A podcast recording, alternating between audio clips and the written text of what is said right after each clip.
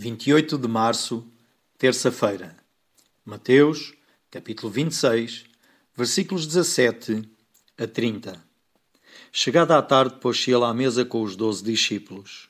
E enquanto comiam, declarou Jesus: Em verdade vos digo que um dentre vós me trairá. E eles, muitíssimo contristados, começaram um por um a perguntar-lhe: Porventura sou eu, Senhor?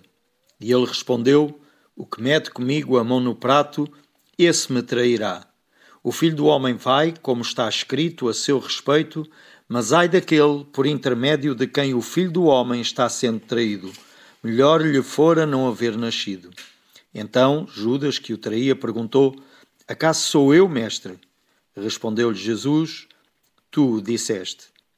Enquanto comiam, tomou Jesus um pão e, abençoando-o, partiu e o deu aos discípulos, dizendo: Tomai, comei. Isto é o meu corpo.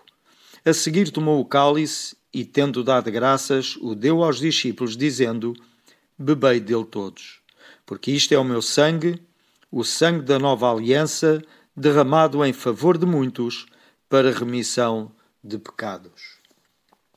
Que abundância de amor da parte de Jesus! Ele compartilha o mesmo prato com Judas, o discípulo que o iria trair.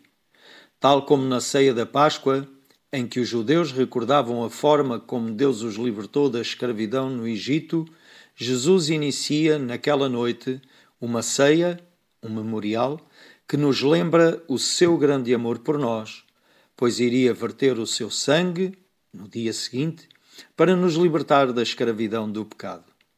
Cada vez que comemos o pão e bebemos o sumo da videira, lembramos a morte de Jesus e demonstramos gratidão e amor ao Senhor.